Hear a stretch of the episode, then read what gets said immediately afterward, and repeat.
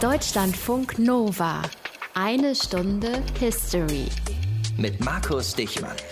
Jetzt ist er die Tage wieder überall zu sehen. So ein armer Kerl in Lumpen, ans Kreuz genagelt, Speer in die Seite gerammt, Dornenkrone auf. Alles ganz schön grausig, wenn man sich das so überlegt. Und wir feiern seinen Geburtstag. Und so selbstverständlich das für uns alle ist, so verwunderlich ist es doch irgendwie auch. Zumindest für Bernhard Hohecker. Wir sind jeden Sonntag in die Kirche gegangen. Ich war Messdiener, ich war meine gesamte Jugend in der katholischen Jugend. Das ist für mich immer noch wie nach Hause kommen, so eine Kirche. Und was wir natürlich damals schon immer hatten, ist diese Diskrepanz zwischen Jesus als historische Person und der Glaube der persönlichen Menschen, des Einzelnen. Mhm. Und ich dachte, bei euch ist Jesus als historische Figur einfach perfekt aufgehoben thematisch. Und da hat er recht. Der Hohecker. Passiert auch nicht alle Tage, aber wir hatten eine E-Mail von Bernhard Hohecker im Postfach, dass wir doch bitte mal eine Sendung machen sollen über den Mann am Kreuz. Jesus Christus. Oder besser, Jesus von Nazareth, also die tatsächliche historische Person hinter dem Erlöser. Und wann wäre das eine bessere Idee als jetzt zu Weihnachten? Von Bernhard Hohecker hört ihr dann später mehr hier. Außerdem heute als kleines Weihnachtsgeschenk noch so eine Art Experiment. Wir beantworten nämlich gleich nicht nur die Fragen vom Hohecker, sondern auch eure Fragen zu Jesus und seiner Geschichte. Aus den prallgefüllten Schatzkammern der Menschheitsgeschichte euer Deutschlandfunk Nova-Historiker Dr. Matthias von Helfeld. Frohe Weihnachten, Matthias. Ja, dir auch so. Vielen Dank. Und wir werden heute merken, mein Lieber, dass es gar nicht so leicht ist, etwas über diesen historischen Jesus von Nazareth zu sagen. Aber wir wissen recht viel, zumindest über die Zeit, in der er gelebt hat und auch über seine Heimat, die Region Palästina, so mhm. rund um das Jahr Null. Südöstliches Mittelmeer, dort wo heute eben Israel, Palästina und Teile Jordaniens liegen. Wie sah es damals so aus da in der Gegend? Naja, also es ist relativ kompliziert damals gewesen, ist es ja heute immer noch. Aber Wir hallo? fangen jetzt nicht mit der Urgeschichte an, das würde eine weitere Sendung füllen, sondern erstmal nur bei Alexander dem Großen. Das ist ja auch schon recht weit. Zurück. Der war 332 vor Christus, ja, wichtig, Herrscher über Palästina. Nach seinem Tod, ein paar Jahre später, gab es dann die berühmten Diadochenkämpfe. Und dann in der Folge gibt es mehrere Nachfolgereiche. Eines davon war das der Seleukiden und 141 vor Christus revoltieren die Juden gegen die Seleukidenherrschaft, also den Diadochenstaat. Mhm. Und daraus entsteht bis zum Jahr 63 vor Christus ein eigenständiger jüdischer Staat. Da haben wir also so etwa 80 Jahre lang einen eigenen jüdischen Staat in der Region Palästina relativ kurze Lebensdauer, muss man sagen, denn dann kam äh, die große Konkurrenz aus dem Westen daher. Ja, und das lag eben daran, dass dieses Imperium Romanum, von dem du jetzt sprichst, Genau. einen starken Expansionsdrang hatte und die Eigenständigkeit eben des Judenstaates da zum Opfer fiel. Es gab sehr viele Seeräuber in der Zeit zum Mittelmeer und der römische Senat, der beauftragte Pompeius mit der Bekämpfung eben dieses Seeräuberunwesens. Pompeius hat gelebt von 106 bis 48 vor Christus. Er ist berühmt geworden, auch bei uns, einer der drei Triumviren von Caesar und Crassus. Später wurde er dann der Gegenspieler von Caesar. Also er war ein Feldherr und ein Politiker. Und natürlich hat er die Seeräuber besiegt und das Mittelmeer neu geordnet sozusagen. Und bei dieser Gelegenheit hat er die Provinz Syrien, die römische Provinz Syrien, mit dem ehemaligen jüdischen Staat sozusagen zusammengebracht. Sechs nach Christus wurde die Provinz Judäa zusätzlich gegründet. Aber das Gleiche, was auch in vielen anderen Bereichen des Römischen Reiches galt, galt auch in Judäa, nämlich dass die Römer nicht unbedingt mit, sagen wir, offenen Armen empfangen wurden. Die Region war jetzt nicht irgendwie schlagartig befriedet und alles war Töfte. Nein, nein, äh, im Gegenteil muss man sagen. Es gab verschiedene Aufstände gegen die römischen Besatzer. 37 vor Christus, ganz berühmt, kommt ein Mann ins Land, nämlich Herodes. Er wird König von Judäa, Galiläa und Samaria. Allerdings, er wird als Klientelkönig bezeichnet, also ein Mensch mit einer eingeschränkten Souveränität. Dennoch, Herodes hat ein sehr starkes, hartes Vorgehen gegen die Pharisäer, 6 vor Christus. Und diese Pharisäer, die verkünden, dass der Messias kommen wird, und zwar relativ bald. Und damit sozusagen ist auch der Herodes angesprochen, weil nämlich mit der Ankunft des Messias ist seine Herrschaft jedenfalls in den Augen der Pharisäer beendet. Klar. Also es gibt natürlich weiter Unruhen in Judäa, 4 vor Christus. Jetzt kommen wir schon mal dem Tag ziemlich nahe.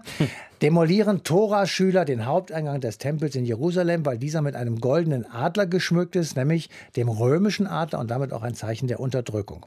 Die Juden also, die glauben an die Ankunft des Messias und sie verherrlichen nur den Messias oder den zu erwartenden Messias und eben nicht den römischen Kaiser. Das war zu dieser Zeit Augustus. Sie lehnen also den Kaiserkult ab und deshalb sind sie den Römern tatsächlich ein Dorn im Auge. Es geht natürlich auch nicht, dass man den heiligen Augustus nicht verehren will. Jesus wird also in eine unruhige Gegend, in eine unruhige Zeit geboren. Aber wann das jetzt genau war, ne? weil du sagtest, wir kommen jetzt dem Jahre Null entgegen, also im Null war es wahrscheinlich nicht, wir wissen nicht genau wann. Es ist nicht so ganz genau bekannt, äh, wann er geboren wurde. Die christliche Zeitrechnung legt das Jahr Null fest als die Zeitenwende, also 2020 Jahre zurück. Er ist geboren zu Lebzeiten von Herodes, der aber starb vier vor Christus. Das ist ziemlich sicher. Mhm. Dann gibt es die römische Volkszählung, die hat es tatsächlich gegeben. Die ist von Augustus angeordnet worden und zwar gemacht vom Statthalter Publius Sulpicius Quirinius. Das kann man auch in der Bibel nachlesen. Der wurde aber erst sieben nach nach Christus Statthalter von Syrien. Also das ist diese Volkszählung, weswegen sie nach Bethlehem dann Ganz genau. Sind und so, ne? so mhm. Das heißt, irgendetwas ist falsch daran. Wir können uns einfach vielleicht darauf ähm, irgendwie kaprizieren. Also er ist irgendwann in der Zeitspanne um Null herum geboren. Das ist aber eigentlich auch völlig wurscht. Also ob wir jetzt sagen 2020 oder 2025 Jahre ist das her, du wärst dann fünf Jahre jünger bzw. älter. Wahrscheinlich wäre ich aber genauso alt. ja, du bist genauso alt. Es kommt aufs Gleiche raus. Eine Stunde History hier. History für Eilige heißt das schöne Buch von dem Matthias gerade gesprochen hat, dass wir geschrieben haben, ein tolles Weihnachtsgeschenk, sagen wir gleich aber noch ein bisschen was dazu. Heute geht es hier jedenfalls bei uns um Jesus von Nazareth. Viele Menschen auf dieser Welt glauben an Jesus Christus als Teil des Glaubens der christlichen Kirchen. Das kann man natürlich jetzt zur Weihnachtszeit, auch wenn es ein Corona-Weihnachtsfest wird, trotzdem wieder bestens sehen. Aber eine Menge Menschen, WissenschaftlerInnen, Forscher, Normalos so wie ihr und ich, die zweifeln auch an Jesus. Gab es den eigentlich wirklich? Wir gehen schon davon aus, dass es ihn gab, ja, aber ein Beweis wäre ja auch mal was Schönes. Ne? Martin Krinner über den wahrscheinlich historischen Jesus und das vielleicht einzige Zeugnis seiner realen Existenz.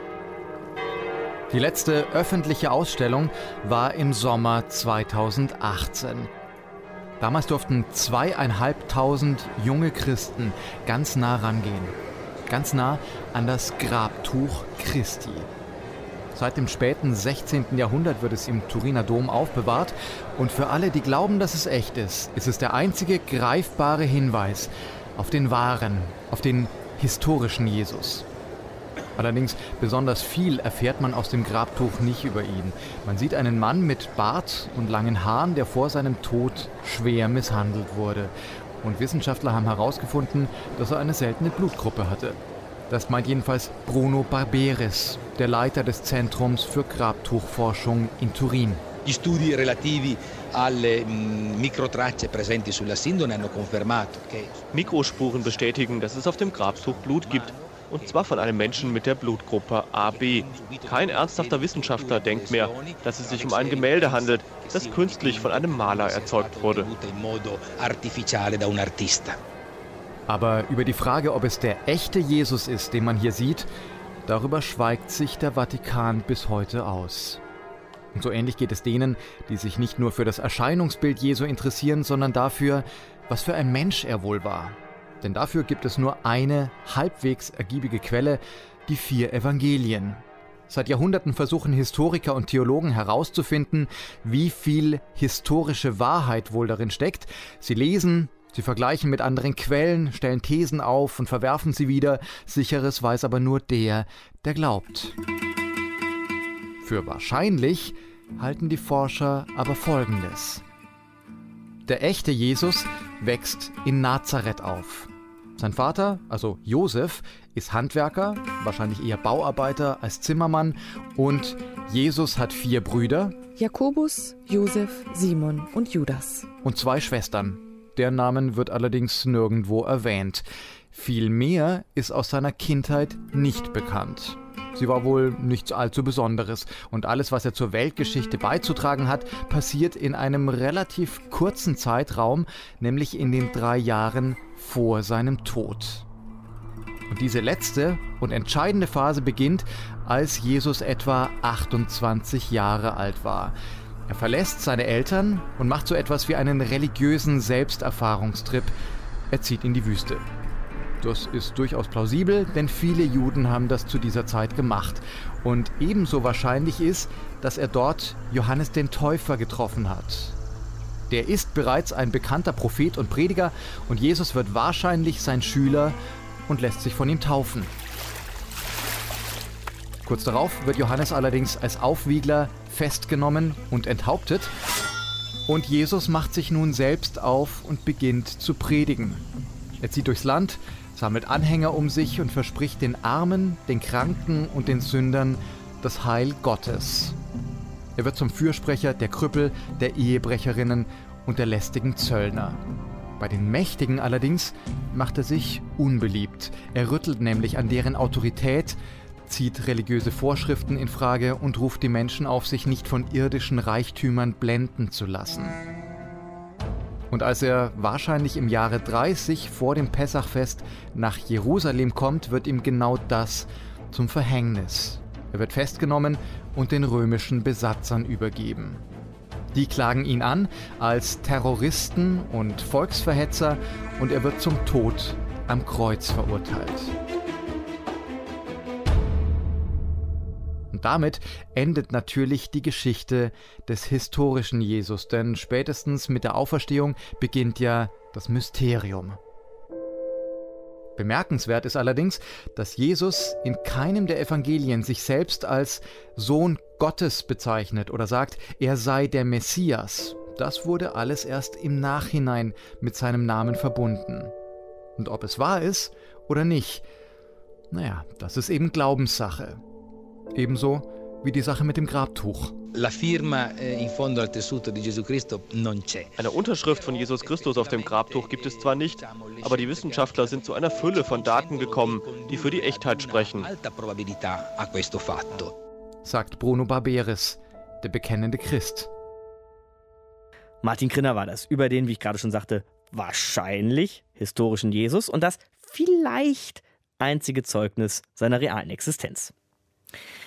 Wenn man so Jesus-Biografien durchliest, und die gibt's ja, Jesus-Biografien, die eben keine Evangelien sind, also nicht in der Bibel stehen, dann liest man eigentlich immer nur wieder, dass man fast nichts weiß über den tatsächlichen, den historischen Jesus. Aber man kann eben doch fündig werden in den Zeiten, in denen er gelebt hat, von seiner Geburt bis vor allem eben auch zu seinem Tod. Jesus, eine Weltgeschichte. So heißt das Buch, das mein Kollege Markus Spieker geschrieben hat und jetzt ist er bei uns in der Sendung. Hallo Markus. Hallo. An Weihnachten sehe ich im Krippenspiel, Markus, dass Jesus in Bethlehem geboren sein soll. Volkszählung, Stall, Esel, Heilige Drei Könige, wir kennen das alle. Er heißt aber Jesus von Nazareth, wo er und seine Familie woher kommen. Von Nazareth nach Bethlehem, habe ich mal nachgeguckt, sind zu Fuß über 150 stolze Kilometer. Also wo kommt er denn jetzt her, Jesus? Also, da gehen natürlich die Meinungen auseinander. Die biblische Überlieferung, vor allem von zwei Evangelisten, ist eben, dass er in Bethlehem geboren wurde, die Familie aber aus Nazareth stammt und er wieder dahin zurückkehrte. Das heißt, für die Geburt sind Sie dann also 150 Kilometer zu diesem Stall gelaufen? Genau, das ist ja eine relativ spektakuläre Geschichte, dass es da eine Volkszählung gegeben haben soll. Die ist für den Zeitraum, in dem man Jesu Geburt annimmt, also eher die Jahre 5, 6 vor Christus, nicht dokumentiert. Da gab es aber vergleichbare Aktionen, also irgendwelche kollektive Eide an den Kaiser, wo man sagen könnte, vielleicht war es das ja. Also das ist jetzt historisch nicht 100 Prozent sicher festzustellen. Sicher ist, er wurde geboren in Judäa oder in Galiläa. Also da geht's schon los. Der ist historisch schwer einzuordnen, der Mann, oder? Ach, ich finde eigentlich gar nicht, denn Aha. wir haben ja sozusagen drei relativ üppige Zeugnisse in den Generationen 1, 2 nach ihm. Das sind eben diese sogenannten Evangelien. Und das ist erstmal nicht schlecht, dass man doch vier solch ausführliche Quellen hat. Die wurden natürlich dann von Anhängern geschrieben, aber Vergleich bei Mohammed, die erste einschlägige Mohammed-Biografie, an die auch die Muslime, die für zuverlässig halten, die kamen 150 bis 200 Jahre nach dessen Tod in Umlauf. Beim Buddha sind es sogar noch ein paar hundert Jahre mehr. Oder Vergleich Kaiser Tiberius, Kaiser Augustus, was wir über die wissen von Historikern wie Tacitus, Sueton, Cassius Dio, das kam auch so 100 Jahre später aufs Papier. Also insofern ist das mit den Evangelisten gar nicht so schlecht. Also kann man die Bibeltexte tatsächlich auch historisch gebrauchen? Davon würde ich erstmal ausgehen, denn die haben ja für ihre Anhänger zwar geschrieben, aber die wollten ja schon wissen, äh, wo sie dran sind. Das waren ja keine PR-Werke, die dafür von Machthabern in Auftrag gegeben wurden, sondern eben für die Gläubigen. Und die hatten schon Interesse daran zu wissen, wenn sie jetzt für einen Glauben einstehen, für den sie ja Verfolgung, im Zweifel sogar Martyrium erleiden müssen, ob da was dran ist. Dann nehmen wir die Evangelien mal her und da scheint eine Geschichte sehr wichtig zu sein, nämlich die sogenannte Tempelreinigung. Die taucht nämlich in allen Evangelien auf. Da stapft Jesus hoch auf den Tempelberg, stößt die Tische der Geldwechsler und der Viehhändler um, die da oben an den Gläubigen beim Gebet Geld verdienen wollen, weil sie Opfertiere verkaufen, die dann da oben eben geopfert werden sollen. Und Jesus sagt sinngemäß, schafft das hier alles weg, das hier ist kein Kaufhaus. Warum ist das so eine wichtige Geschichte über Jesus?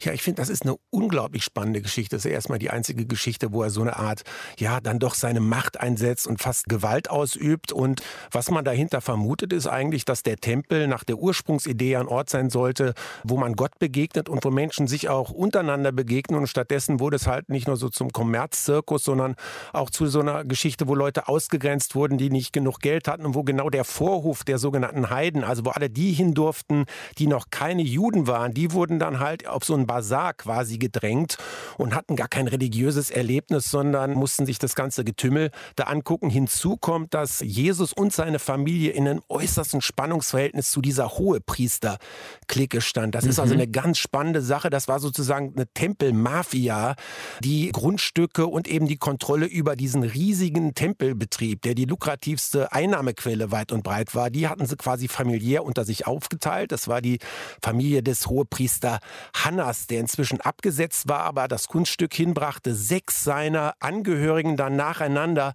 auch auf den Hohepriesterthron zu bringen. Und das waren ganz kaltschnäuzige Machtpolitiker. Und das, was Jesus macht, ist auch ein Stück weit Kampfansage an die. Was hatte Jesus denn für ein Problem mit denen? Also war er wirklich praktisch recht schaffen, dass er die nicht mehr sehen wollte oder gab es noch andere Geschichten? Na, Jesus hat grundsätzlich ein Problem da, wo im Namen Gottes Macht und ungerechte Herrschaft ausgeübt wird. Und das war bei diesen Hohepriestern der Fall. Und er hat halt eine Beziehung zu Gott verkündet, die sich auf Liebe gründet und auf Miteinander. Und das waren natürlich dann sozusagen die größtmöglichen Gegensätze. Sein Tod ist ja auch relativ vielsagend, ne? wie ich finde, denn Jesus wurde gekreuzigt. Und soweit ich weiß, haben die Römer nicht einfach jeden aus Jux und Dallerei ans Kreuz genagelt, sondern das war eine Strafe für politische Verbrechen. Wie haben die Römer Jesus gesehen? Ja, also da haben wir natürlich eben das Zeugnis der Evangelisten, was aber gar nicht so unglaubwürdig ist, weil es gibt auch einen anderen berühmten jüdischen Schriftsteller aus der Zeit, beziehungsweise ein paar Jahrzehnte später, Josephus, und einen jüdischen Schriftsteller namens Philo, die schreiben relativ viel über Pilatus. Und daraus geht hervor, dass Pilatus und die Hohepriester überhaupt nicht miteinander konnten. Also der Pilatus war eingesetzt worden, um da für Ruhe zu sorgen und ist dann mehrfach aneinander gestoßen mit dem damaligen Hohepriester Kaiphas und hatte sozusagen auch eine, ja, eine gewisse gewisse Rachegelüste gegenüber dem. Und insofern eigentlich gar kein sonderliches Interesse, jetzt einen Gegner dieser Hohepriester zur Strecke zu bringen. Und so wie es die Bibel überliefert, ist es halt so, dass die Hohepriester, denen Jesus auch mit seinem Rückhalt beim Volk ein Dorn im Auge ist, sie bringen ihn zu den Römern und sagen, das ist ein Aufrührer, den müsst ihr kreuzigen. Und dann gibt es ja so ein interessantes Hin und Her. Und Pilatus will eigentlich einfach auch nur, um die Hohepriester zu ärgern. Und die setzen ihn aber extrem unter Druck und sagen, wenn du das nicht machst und trotzdem einen Aufstand ausbrichst, dann verleumden wir dich beim Kaiser und dann bist du dran. Und äh, deshalb eher notgedrungen verhängt er dann die Kreuzigung, die unter diesen Umständen für ihn die einzige Möglichkeit war. Ist Jesus da unfreiwillig zur politischen Figur geworden? Oder war er schon revolutionär in irgendeiner Art und Weise? Er war revolutionär, aber nicht in dem Sinne, dass er für einen Umsturz eingetreten ist. Also das wichtige Wort in dem Zusammenhang ist Metanoia. Das ist das, was Jesus predigt. Ein griechisches Wort wird in vielen Bibeln falsch übersetzt mit Buße tun, heißt aber so viel wie Umdenken. Also er ruft zum Umdenken auf und nicht zum Umsturz. Und Umdenken, das wird deutlich in der Bergpredigt, die ja berühmt ist mit diesen Sätzen, selig sind eigentlich die Verlierer und denen, die um der Gerechtigkeit willen in Verfolgung sind und die sich umeinander kümmern, aber eigentlich eigentlich offenbar nichts davon haben. Und eher verflucht und unglücklich sind die Machthaber und die Grausamen. Und was Jesus damit sagt, ist, dass unser Verständnis von Realität oder das Verständnis der Menschen von Realität, dass eben die, die ganz oben sitzen, dass die am Ende die Sieger sind, dass das falsch ist und dass man stattdessen diejenigen beglückwünschen soll, die liebevoll zueinander stehen. Und diese Botschaft war per se se nicht so gefährlich für die Hohepriester. Was allerdings schon ein Problem war, ist, dass er für sich halt reklamiert hat, da eine große Autorität zu haben und eben den Hohepriestern übergeordnet zu sein. Und er hat durchblicken lassen, dass er sich halt für mehr hält als für einen Gott. Und das fanden die ja ganz schrecklich, weil es auch ihre Stellung im Volk unterminiert hat. Und ja, das waren lauter so Sachen, die dann dazu geführt haben, dass die Eliten gedacht haben, der Mann ist gefährlich, der muss weg.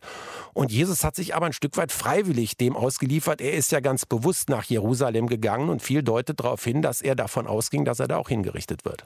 Aber ich suche ja gerne das Haar in der Suppe, Markus. Ne? Jesus war in seiner Zeit nicht der Einzige, der durchs Land zog und Barmherzigkeit versprach, um die Leute zu befreien und zu heilen. Manche Historiker schreiben, dass es den Messias praktisch als regelrechten Berufszweig gab. Leute, die versuchten, Anhänger zu sammeln, Einfluss zu gewinnen, vielleicht am Ende sogar Herrschaftsansprüche zu formulieren.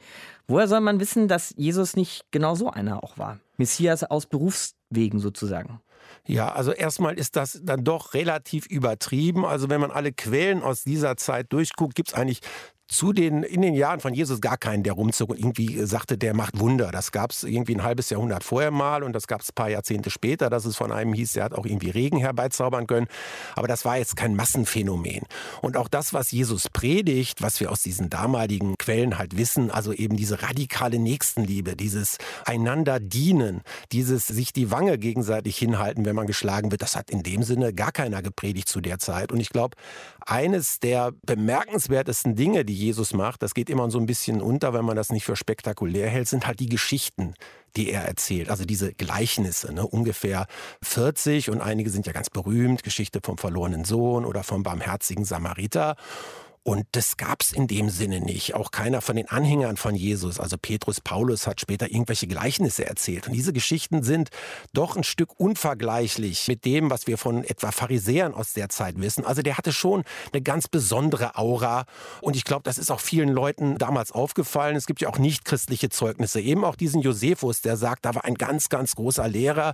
Josephus geht wohl nicht davon aus, dass er Gottes Sohn war, aber der wurde hingerichtet und das war schon auch spektakulär. Also jetzt kein 08 0815 möchte gern Messias. Jesus eine Weltgeschichte, kein 0815 Messias, sagt Markus Spieker, unser Kollege vom MDR. Jesus eine Weltgeschichte heißt sein Buch. Danke dir, Markus. Danke auch. Und an der Stelle haben wir jetzt hier in eine Stunde History mal was Schönes Neues für euch im Angebot. Wir beantworten eure Fragen. Dafür müssen wir jetzt noch mal einen kurzen Moment ausholen, Matthias. Wir haben nämlich so ein schönes kleines Buch geschrieben. Damit ging es los. Ja, damit ging es los. Das heißt, um es noch mal zu sagen, weil ja bald Weihnachten ist, History für Eilige. Alles, was man über Geschichte wissen muss, ist der Untertitel. Und das ist so interessant für Leute, die sich halt mit Geschichte interessieren oder für Geschichte interessieren, für Freund, Freundin, Bruder, Eltern, Großeltern. Und äh, das Ganze, das ist umso schöner, gibt es eben auch als E-Book. So, und dieses Buch ist geschrieben und erschienen im Herder Verlag. Und gemeinsam mit dem Herder Verlag haben wir eine kleine Aktion gestartet. Wir haben euch gefragt bei Instagram, bei Twitter und bei Facebook, was ihr so für Fragen habt an unser nächstes Thema, in dem Fall Jesus von Nazareth. Und jetzt kommen wir zu Dauercamper 2, wie ich finde, Matthias.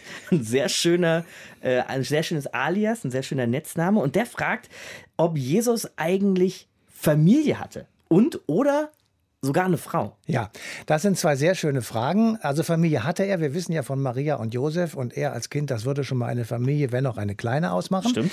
Aber er hatte eben auch noch Geschwister und zwar Jakobus, Josef, Judas und Simon. Und jetzt klingelt bei dem einen oder anderen wahrscheinlich beim Namen Judas sofort, das ist doch der, der per Kuss ihn verraten hat. Mhm. Nein, das ist er nicht, der heißt nur so. Also er hatte... Das wäre ja auch noch schöner, wenn es sein Bruder gewesen ja. wäre, ja? Also bitte. Ähm, und die hatten mit ihm wenig am Hut. Also was ich so gelesen und recherchiert habe, ist, die waren äh, keineswegs angetan von dem, was er erzählte, aber sie waren trotzdem seine Geschwister. So, und äh, damit ist also sozusagen seine Herkunftsfamilie ein wenig beschrieben. Und die zweite Frage, die ja auch wirklich sehr, sehr interessant ist und die hat auch wirklich Konsequenzen, nämlich hatte er eine Frau. Mhm. Der ein oder andere hat Dan Brown den Da Vinci Code gelesen. Mhm. Da wird ja, ja, behauptet, dass das so ist, nämlich Maria Magdalena. Man hat dann das Bild vom Abendmahl von Da Vinci genommen, auseinandergeschnitten, andersrum wieder zusammengesetzt und dann sieht man, dass das wunderbar passt, dass also Maria Magdalena und Jesus am Abendmahlstisch sozusagen eng umschlungen zu sehen sein könnten. Mhm. Wenn man so lässt, wie es Da Vinci gemalt hat, dann ist zwischen beiden das Weiblichkeitszeichen, nämlich das V. Also man kann da schon sehr viel hinein Verschwörungstheoretisieren, man sehr kann schön. es aber auch lassen. ähm, wohl wahr ist, dass Maria Magdalena eine besondere Bedeutung im Leben Jesu hatte. Mal wurde sie als Gefährtin bezeichnet, mal ist sie eine Geliebte sogar. Sicher scheint zu sein, dass sie eben Teil der Gruppe der Apostel gewesen ist, die Jesus immer umgeben hat. Und die wirklich entscheidende Frage ist, hatten die zwei ein Kind oder auch vielleicht zwei? Das so. ist doch beim Da Vinci Code auch das Ding, oder? Das ist das die Frage. Nur mal nämlich, gesehen, aber, weil, weil nämlich da sozusagen daraus ergibt sich ja alles weitere. Mhm. Die katholische Kirche fußt auf der Idee, dass Jesus keine Kinder hatte, sondern dass Petrus, der erste Bischof von Rom, mhm derjenige ist, auf den Jesus laut Bibel seine Kirche bauen will. Der Papst als Nachfolger Jesu. Also sind, genau. sind mhm. die, die Päpste von heute die Nachfolger des ersten Bischofs von Rom, also Petrus, und damit die Folger von Jesus oder der Stellvertreter Gottes, wie immer du das bezeichnen ja. möchtest. So. Deswegen ist. Da wäre so ein Kind jetzt unpraktisch. Sehr ne? unpraktisch, mhm. weil der würde dann ja im Prinzip, ähnlich wie im Islam, die Debatte auslösen, wer ist denn eigentlich der korrekte Nachfolger? Und da könnte man dann ja auf die Idee kommen, das sei der Sohn wenn es denn einen gäbe von Jesus, der wiederum hätte möglicherweise auch Kinder gehabt und so hätten wir auf einmal etwas ganz anderes als den Vatikan. Das ist tatsächlich eine sehr spannende Frage, die ich aber leider abschließend genauso wenig beantworten kann wie Dan Brown. Franziskus müsste dann die schönen Schüchen ausziehen, wenn es den gäbe, diesen Nachfolger. Hm? Ja, wahrscheinlich. Danke dir, Matthias. Und ich hoffe, Dauercamper 2, deine Frage wurde jetzt hier an der Stelle gut beantwortet. Wir wollen das jetzt in Zukunft noch gerne häufiger mit euch machen, eure Fragen sammeln und beantworten. Schaut vorbei auf den Twitter, Facebook und Instagram-Kanälen von Herder und auch Deutschlandfunk Nova. Da bleiben wir mit euch im Gespräch. Seid gespannt, was da im neuen Jahr dann nach Weihnachten noch so auf euch zukommt. Jetzt wird Weihnachten dieses Jahr natürlich ziemlich speziell wegen Corona. Aber ich muss sagen, wenn ich mich jetzt einfach mal ans letzte Jahr erinnere, da muss ich schon sagen, dass da ganz schön was los war in den Kirchen. Wer so ein bisschen Krippenspiel sehen wollte, vielleicht ein bisschen Liedchen singen wollte, der musste echt früh kommen, um zumindest bei mir in der Ecke in den Kirchen irgendwie noch einen Platz zu kriegen. Jesus von Nazareth hat also eine Religion begründet, die mehr als 2000 Jahre Bestand hat. Immer noch bis heute. Matthias, welchen Stellenwert hat denn aus deiner Sicht das Christentum, christliche Religion, wie auch immer wir das jetzt ausdrücken wollen, heute so hier bei uns in Deutschland? Tja, wenn ich das so genau wüsste, würde ich es auch genau sagen. Also es gibt ja Leute, die das christliche Abendland, das nehme ich jetzt mal in Anführungsstriche, gegen die von ihnen beklagte Überfremdung ebenfalls in Anführungsstriche schützen wollen. Und das tun sie leider mit ziemlich unchristlichen Argumenten, zum Beispiel den Notleidenden, den Flüchtlingen, die irgendwie mit welchen Mitteln auch immer hierher gekommen sind, denen wollen sie nicht helfen und sie teilen also Menschen damit auch in Gut und Böse ein und so weiter und so fort. Mhm. Davon mal abgesehen, unsere Kirchen verlieren tatsächlich jedes Jahr immer mehr an Mitglieder, mehr die katholische, etwas weniger weniger die evangelische Kirche. Die beide haben wegen der Missbrauchsskandale ein massives Vertrauensproblem in der Bevölkerung und die stark säkularisierte, also von der Kirche entfremdete Gesellschaft, die entfremdet sich eben auch immer mehr von der Spiritualität, obwohl das natürlich immer noch vorhanden ist. Mhm. Aber man muss sagen, der christliche Glauben, weil du jetzt die Kirchen angesprochen hast, Matthias, geht ja schon auch über diese jeweiligen Kirchen und ihre WürdenträgerInnen dann hinaus. Absolut. Und das ist auch genau das, was ich meine, alles noch vorhanden. Nämlich die Kirche hinterlässt einen Freiraum, in dem diese Sinnsuche oder die Spiritualität bisher stattgefunden hat und teilweise eben auch beantwortet werden konnte. Es werden immer noch Fragen gestellt und Antworten erhofft. Zum Beispiel, warum leben eigentlich Menschen auf dieser Erde? Warum mhm. ist das so? Mhm. Was ist der Sinn des menschlichen Lebens? Kann dir keiner beantworten. Und was geschieht nach dem Tod? Weiß ich auch nicht. Also, das ist so die Grundfragen, die schon die alten Griechen, wie wir hier auch schon mal festgestellt haben, haben, sich gestellt haben. Mhm. Und da stoßen nun andere hinein in diese Grundfragen, also irgendwelche spirituellen Zirkel, guter oder schlechter Couleur. Es gibt esoterische Kreise und es gibt eben auch manch eine Verschwörungserzählung, die genau da hineingeht, weil Sinnsuche die Menschen seit jeher begleitet und die Bibel, aber auch der Koran bieten eben Sinnstiftungen an oder Verhaltensmuster und erklären damit wenigstens einige der eben gestellten Fragen und stiften dadurch einfach auch ein gutes Lebensgefühl.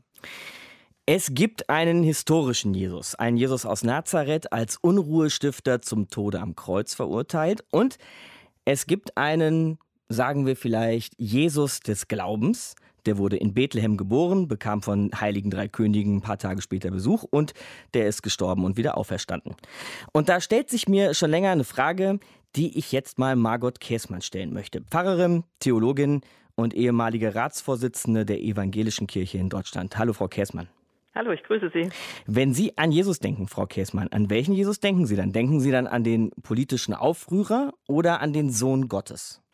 Wenn ich an Jesus denke, dann denke ich an, das mag Ihnen merkwürdig vorkommen, aber an den sterbenden Mann am Kreuz, weil ich mhm. als Seelsorgerin sehr oft erlebt habe, dass das Menschen getröstet hat, dass Jesus ja selbst Leid erfahren hat und dass sie denken, ich kann mich jetzt mit meinem Leid, mit meiner Krankheit, mit meiner Angst vor dem Tod diesem Jesus anvertrauen, denn der versteht mich.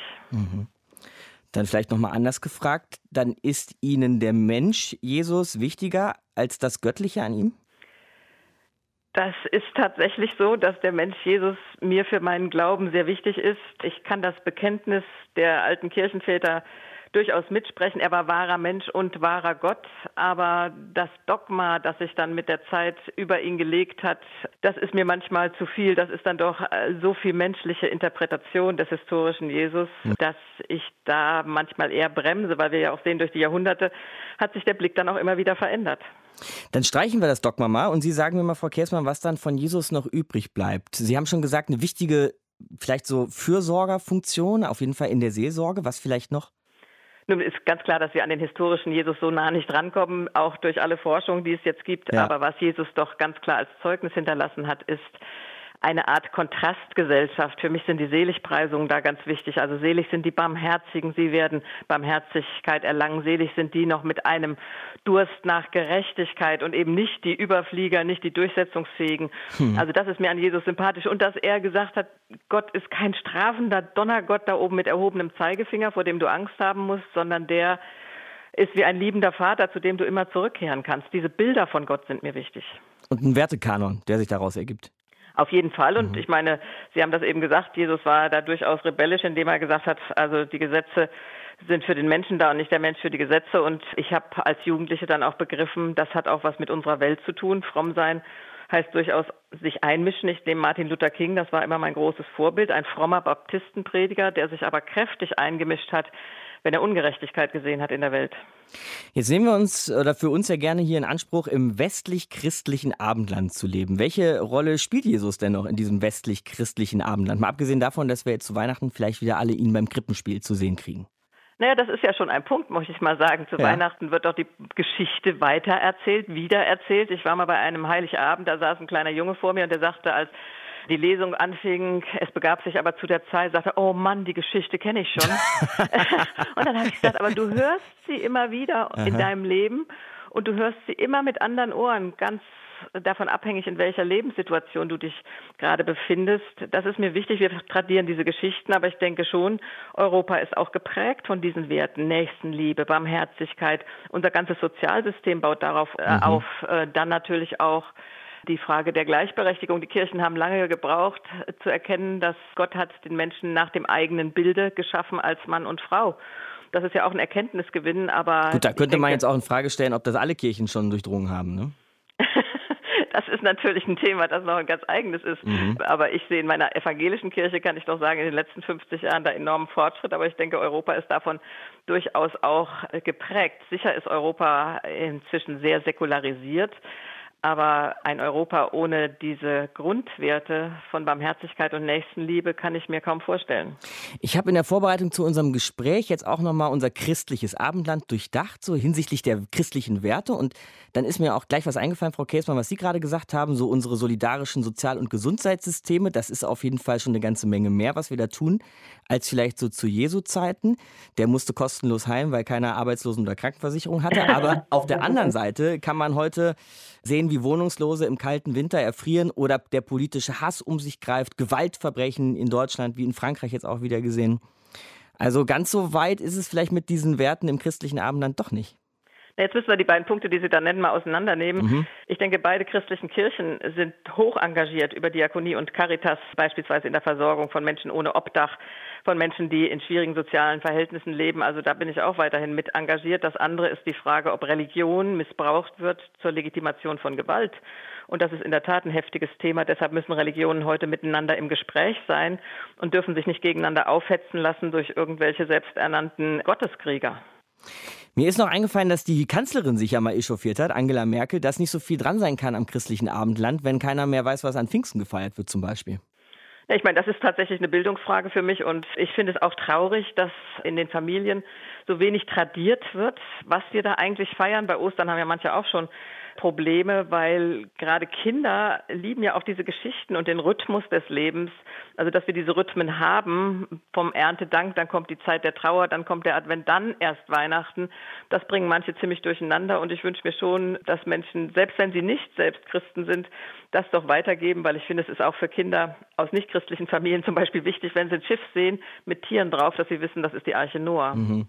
Letzte Frage dann, Frau Kersmann, wobei ich mir die Antwort bei Ihnen schon ganz gut vorstellen kann. Zu diesem westlichen Abendland, um das jetzt noch ein letztes Mal hier zu bemühen, zählt das christlich also aus Ihrer Sicht definitiv dazu?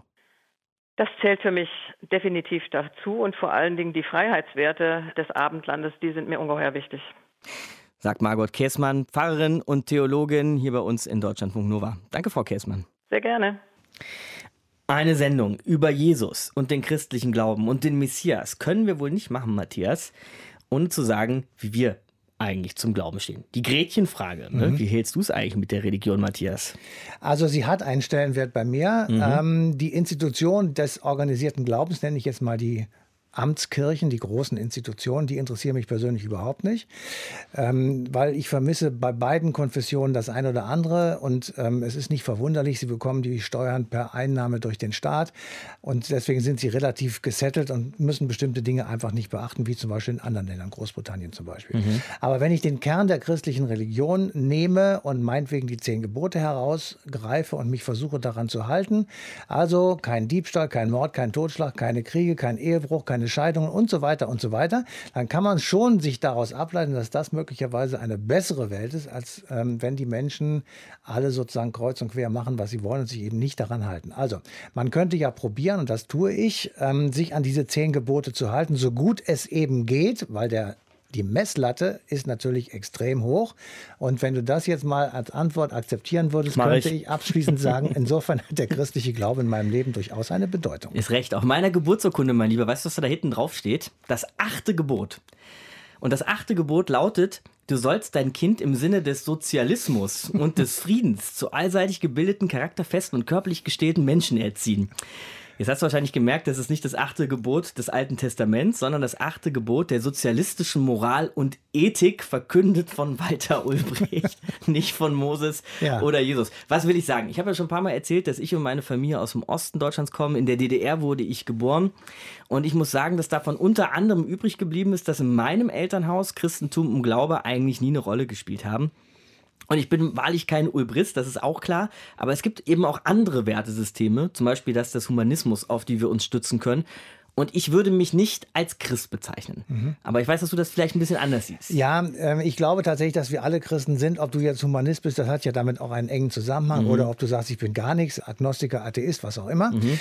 Egal, ob wir nun uns Christen schimpfen oder nicht, ich glaube, wir sind es. Und auch egal, ob wir in der Kirche sind oder nicht, weil wir alle von einem christlichen Umfeld geprägt sind. Das ist natürlich bei euch in der DDR früher möglicherweise etwas weniger prägnant gewesen als bei uns hier in der Bundesrepublik. Aber Schule, Elternhaus und auch die Veröffentlichung veröffentlichten Normen und Werte, zum Beispiel in Medien, in Zeitungen, die man früher gelesen hat, in Kinderbüchern, die man zuerst gelesen hat und Jugendbüchern, Romane und all die Dinge, die man als ähm, jüngerer Mensch dann verschlungen hat, die sind dadurch geprägt worden, genauso wie das Sozialverhalten durch Vorstellungen christlicher Prägung hervorgerufen worden. Sonst könnten wir uns gar nicht so gut miteinander unterhalten, weil wir unsere Mimik nicht verstehen, unsere Gestik nicht verstehen, unsere Betonung nicht verstehen, die Wortwahl nicht richtig sozusagen einordnen können. Und wir haben, ich glaube es jedenfalls, unser kulturelles Werkzeug, das kann man ja so als Oberbegriff vielleicht nehmen, mhm. aus der jahrhundertelangen christlichen Tradition erlernt. Aber die kirchlichen Bindungen, also an die Institutionen der beiden großen Kirchen in Deutschland, die sind tatsächlich sehr viel lockerer geworden. Und mitunter sind sie nicht mehr vorhanden, weil Kirchen dann auch mehr heruntergekommen sind zu reinen Veranstaltungsräumen. Und das ist eben nicht das, was sie eigentlich ursprünglich sein sollten. Fragt euch doch alle mal da draußen jetzt so kurz vor Weihnachten, seid ihr Christen oder seid ihr es nicht? Könnt ihr mal bitte eine Sendung über Jesus machen? Jesus von Nazareth. Stand in der E-Mail, die bei uns ins Postfach geflattert kam. Und diese E-Mail kam von Bernhard Hohecker. Das war mal interessant, denn ich bin jetzt nicht mehr so der Fernsehgucker zugegebenermaßen. Vorabendprogramm ist nicht meine größte Stärke, aber ich habe den Herrn Hohecker auch schon das ein oder andere Mal gesehen in den letzten Jahren und zwar oft in Quizshows und da mit einem, wie eine deutsche Zeitung mal geschrieben hat, legendärem Allgemeinwissen und eher einem Hang zum Wissenschaftlichen. Take Hoeker. Einen wunderschönen guten Tag, ich grüße ganz herzlich. Und da möchte ich jetzt mal gerne wissen, sind Sie gläubig? Nein, ich bin ein klassischer Atheist, wie man so schön sagt. Ich glaube also nicht an eine höhere Macht, an einen Gott, an irgendjemanden, der die Welt lenkt oder wo wir alle nachher hingehen. Das Konzept Glaube gibt es natürlich schon. Also ich glaube, dass meine Mutter mich liebt und dass, äh, und dass morgen schönes Wetter ist. Das freut mich, dass aber, Sie das glauben. aber also an einen Gott glaube ich nicht. Aber ich bin, ja. Und das äh, Schöne ist, meine Mutter sagt immer, ich soll das nicht sagen, dass ich Atheist bin. Das klingt so böse. aber ich soll lieber sagen, ich wäre dieser Agno, Atotono und sie meint Agnostiker.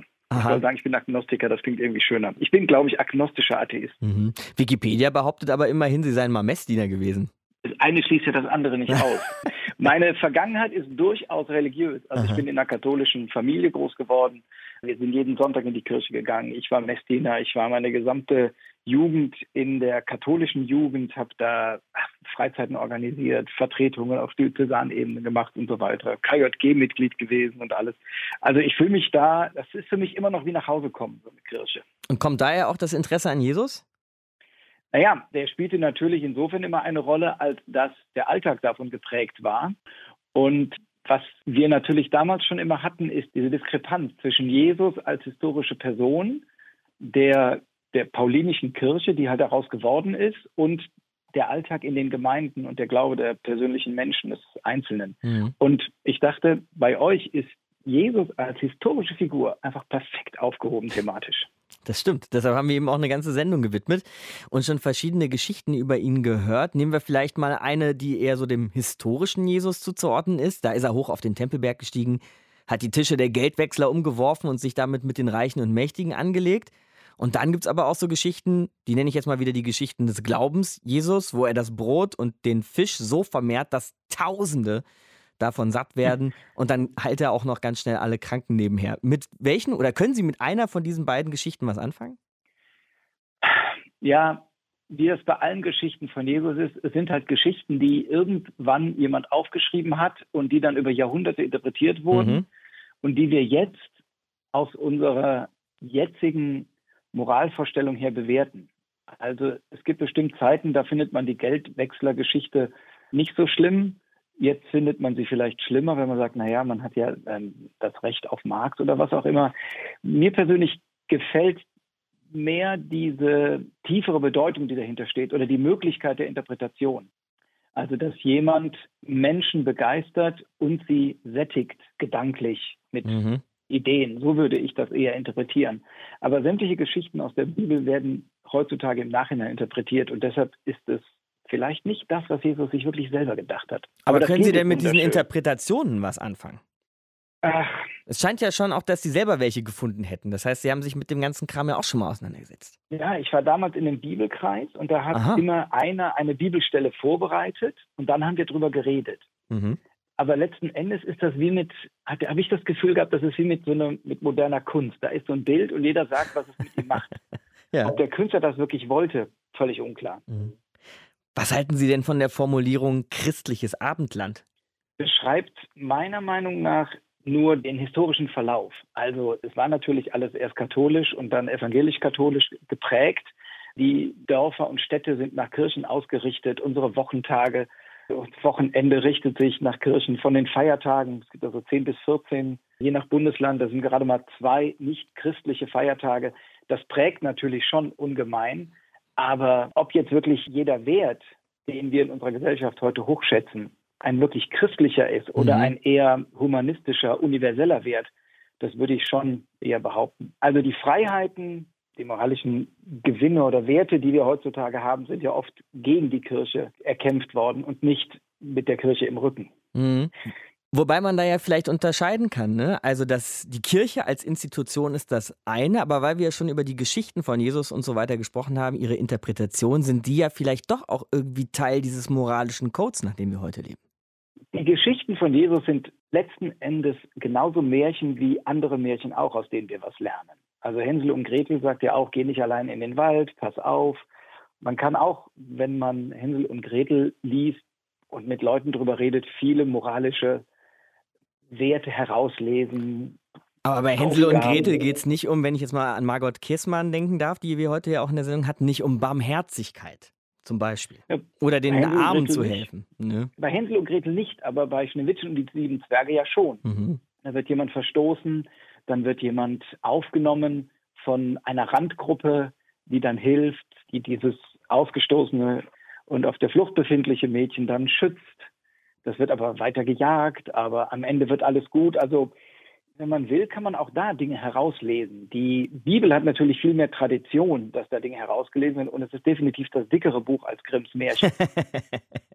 ja, das stimmt wohl. Weil wir jetzt die Trennung gerade schon mal aufgemacht haben, das vielleicht noch als letztes, Herr Hoeker. Wir haben jetzt viel über Religiosität und Glaube gesprochen, über Geschichten und ihre Interpretation, aber was sagen Sie denn zur Kirche? Tja. Immerhin waren Sie Messdiener. Ich war Messdiener und wir haben uns sehr viel mit Kirche auseinandergesetzt, also mit der Amtskirche. Weil, also Kirche ist ja einmal die Gemeinde an sich, mhm. aber wir reden ja jetzt von der Amtskirche. Genau. Und das ist halt ein altes, überholtes Konzept. Also mich wundert es immer so ein bisschen, dass Kirchenvertreter in irgendwelchen Gremien sitzen also ich finde es wichtig, dass in einer Gesellschaft die Menschen mitbestimmen, die Bürger in ihren verschiedenen Interessen, dass Interessengruppen sich zusammentun, ihren, wegen mir einen Vorstand, einen Sprecher wählen, der dann wohin geht. Also wenn der Zentralrat der Katholiken seinen Vertreter wohin schickt, dann hat das was Demokratisches. In der Kirche ein, wie ich finde, doch äußerst undemokratisches Konzept, darauf zurückgreifen, um in moralisch bestimmenden Gremien eine Meinung einzuholen, halte ich für völlig überholt. Bernhard Hohecker war das mit ein paar Gedanken zu Jesus Christus, zum Glauben und eben auch zur Kirche hier bei uns in einer Stunde History. Herr Hohecker, vielen Dank. Ja, Dankeschön. Also wir halten fest zwischen Bernhard Hohecker und Margot Käßmann. Passt doch eine Menge Luft, was ihr Verhältnis zu Glaube und Kirche angeht. Was wunderbarerweise völlig in Ordnung ist, denn es gilt das Grundgesetz, nicht die zehn Gebote, denn das Grundgesetz garantiert Religionsfreiheit, während das erste Gebot befiehlt, du sollst keinen Gott neben mir haben. Auf der anderen Seite haben wir auch festgestellt, sind die Unantastbarkeit der Menschenwürde und Liebe deinen Nächsten auch nicht allzu weit voneinander entfernt. Also Matthias, unabhängig von der Frage, ob wir Christen sind oder nicht und das hier das christliche Abendland oder was weiß ich ja, wie christlich leben wir eigentlich, was so unsere Werte angeht und unser Verhalten? Naja, wie wir leben, das ist ja unsere persönliche Einstellung. Das ist von jedem vermutlich jedenfalls unterschiedlich zu beantworten. Mhm. Aber dass sozusagen die Metaebene, unser Staatsaufbau, das Grundgesetz, das, was sozusagen als Verfassung über uns für alle gleich geltend schwebt, das ist schon davon geprägt. Ähm, ich denke, dass der Artikel 1 des Grundgesetzes, hast du gerade schon zitiert, die Würde des Menschen ist unantastbar, ist ein individuelles Recht des Menschen und nicht der Menschen. Das ist ein großer Unterschied. Mhm. Sagt aus und drückt aus, dass der Mensch das Maß aller Dinge ist und damit auch im Mittelpunkt allen politischen Handelns zu stehen hat. Der, die Würde des Menschen und die Menschenrechte sind die Grundlage unserer Kultur. Das ist tatsächlich das, was das Grundgesetz festhält. Und damit sind wir an, sehr nah an christlichen, religiösen Werten dran, die eben unseren Kontinent tatsächlich lange geprägt haben. So haben wir es aufgeschrieben. So haben wir es aufgeschrieben und so sollten wir es, ich meine, klar, es hält sich nicht jeder dran, das ist klar, aber mhm. so sollten wir es tun. Jetzt kommen wir zur nächsten Liebe, also zu dem Liebe dich, äh, liebe deinen Nächsten wie dich selbst. Das ist wirklich schwer. Es wird auch nicht tatsächlich praktiziert. Da gibt es in unserer Gesellschaft nationale, kulturelle und religiöse Grenzen und ethnische Grenzen. Aber sie gilt natürlich unabhängig für alle, die in dieser Gesellschaft leben und auf dem europäischen Kontinent natürlich auch unabhängig von Klasse, von Herkunft, von Geschlecht, von Nation. Frauen sind gleichberechtigt, Männer sind gleichberechtigt und alle anderen auch, egal welche sexuelle Orientierung sie haben, und zwar per Gesetz. Aber die Frage ist eben, ob das in der Realität auch umgesetzt wird.